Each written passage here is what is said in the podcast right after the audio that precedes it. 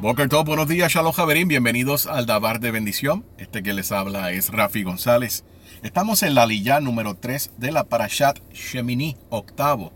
Se encuentra en Vaikrao, Levíticos capítulo 9, verso 24, al capítulo 10, verso 11. Voy a estar leyendo en el capítulo 10 los versos 1 y 2.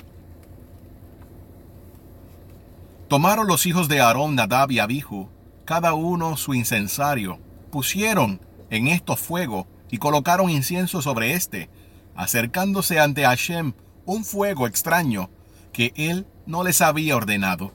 Y salió un fuego de ante Hashem, consumiéndolos, y murieron ante Hashem. ¿Cuál fue el error de Nadab y Abihu, hijos de Aarón?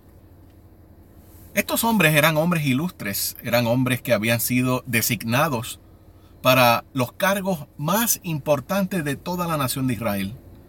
El aceite santo de la unción había sido puesto en ellos. Lucían vestimentas de santidad.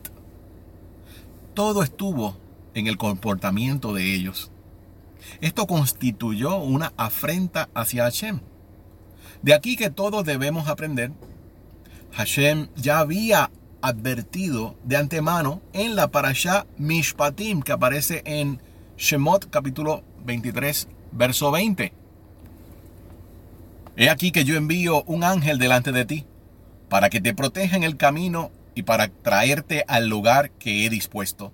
Cuídate de él, obedece su voz, no te rebeles contra él, pues no perdonará el pecado intencional de ustedes, pues mi nombre está en él. Interesante todo esto. Mi nombre está en él. Shemi Bekirbo.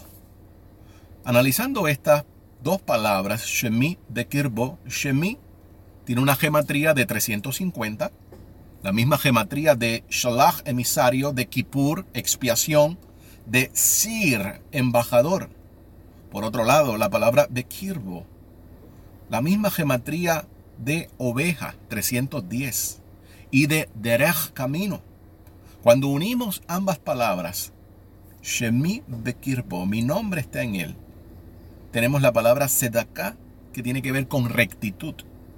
Así que parte de su nombre es rectitud. Los hijos de Aarón, Nadab y Abihu, eran santos. Por todo lo que habían ya pasado, más que otras cosas, el aceite y las vestimentas tenían unos altos niveles de kedushá, de santidad. Eran kohanim ungidos. Pero esto no justificó su acción. Esto no justificó su falta de instrucción. Ellos no podían proceder de la manera que ellos entendían. Solo cuando el Cohen Gadol, el sumo sacerdote, le instruyera y éste a su vez debía esperar por la orden de Hashem. Este evento fue un vivo ejemplo de la santidad y la rectitud del Eterno. Su morada y lo que nosotros esperamos también. Javerín Bejaverot, no basta con tener la mejor intención, no basta con tener una posición o el linaje o el conocimiento o la relación que tengamos con el santo bendito sea. No es suficiente. Si no esperamos por sus instrucciones, Debemos aguardar, en el caso de todos los que hemos reconocido que el rabino Yeshua de Nazaret es el Mashiach y que Hashem el Padre lo levantó de los muertos. Debemos esperar por las instrucciones del Cohen Gadol del Ribi Yeshua. Tenemos los pasos. Esto se llama la Torah. Tenemos la halajá o la manera de caminar en los mandamientos con las palabras de nuestro santo maestro Yeshua en los escritos nazarenos. Aún así, debemos esperar por el momento propicio para actuar en el orden que Hashem establece, en su jurisdicción. Y que yo sepa, nadie en el mundo puede ir por encima de la jurisdicción del último Sanedrín. Al día de hoy, nadie tiene el poder legal para hacer una enmienda a lo que este último Sanedrín decretó cerca de 1700 años atrás en la parasha Shoftim, que se encuentra en Devarim 17.8, se nos dice claramente, si te rebasa un asunto jurídico entre sangre y sangre, entre veredicto y veredicto, entre aflicción y aflicción, asuntos de controversia en tus ciudades, te levantarás y ascenderás al lugar que elegirá Hashem tu Elohim, e irás a los Koanim, a los levitas y al juez que exista en los días aquellos, e indagarás, y te dirán el dictamen jurídico, y harás según lo que te digan desde el lugar aquel que elegirá Hashem, y serás cuidadoso de hacer de acuerdo con todo lo que te enseñen, según la enseñanza que te impartan, y de acuerdo con el veredicto que te dirán, deberás hacer. No te desvíes de lo que te hayan dicho, ni a diestra ni a siniestra. Entonces, Javerín, si ya tenemos cómo proceder, ¿cómo es que todavía al día de hoy queremos hacer lo que nosotros entendamos? El mismo Ribi Yeshua debía acatar las reglas de este tribunal. No podemos creer que el Ribi Yeshua iba a ir por encima por ser el Mashiach. No, Hasbe Shalom. Él no puede cruzar jurisdicción. Él no proviene del linaje de Leví o Aarón. En la carta a los Hebreos, en el capítulo 8, verso 4, se nos dice muy claramente. Y dice así es que si estuviera en la tierra, no sería Cohen o sacerdote en manera alguna, habiendo aún quienes siguen presentando ofrendas según la Torá. Y sabemos que la Torá es eterna, la Torá no pasa, no deja de ser.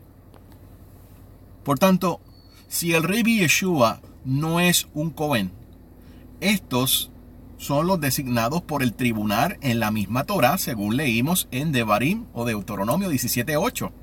Y el Ribi Yeshua dijo que él no venía a dejar sin efecto la Torah o los profetas. Aparece en Matillahu 5, capítulo, eh, verso 17. No se debe seguir con la mentalidad romana de que ahora, porque tenemos al Mashiach, podemos saltar la cerca porque el Ribi nos autoriza. No, no es así, de Shalom. El Eterno es orden. Por la falta de orden es que existen tantas variantes cristianas, de raíces hebreas, mesiánicos, en el judaísmo con tantas facciones liberales, conservadoras, eh, más de 14 facciones ortodoxas por mencionar algunas. Es por eso que cuando venga Mashiach, reinará con vara de hierro Tehilim o el Salmo 2.9, Higgalut o Revelaciones 2, verso 27. El orden lo entendemos si estudiamos el templo, si hacemos las oraciones que aparecen en los sidurimos, los libros de rezos, que son las del templo, y si las hacemos en el servicio litúrgico. Esto nos enseña ese orden. El que no lo practica es porque todavía está buscando sentir. Y esto de sentir realmente es algo que pertenece a un estatus inferior. Si realmente anhelamos el orden, la restauración de todas las cosas, como dice Kefa y Shaliach en Maser Hageburot, capítulo 3, si anhelamos el templo, todas estas cosas comienzan hoy en el hogar de todos y cada uno de nosotros. Y luego en el día de ensayo semanal, en el Shabbat. Aquí es que conocemos si realmente estamos caminando como el Mashiach lo hizo y estamos cumpliendo los mandamientos que el Eterno espera de nosotros. Shalom, Javerim.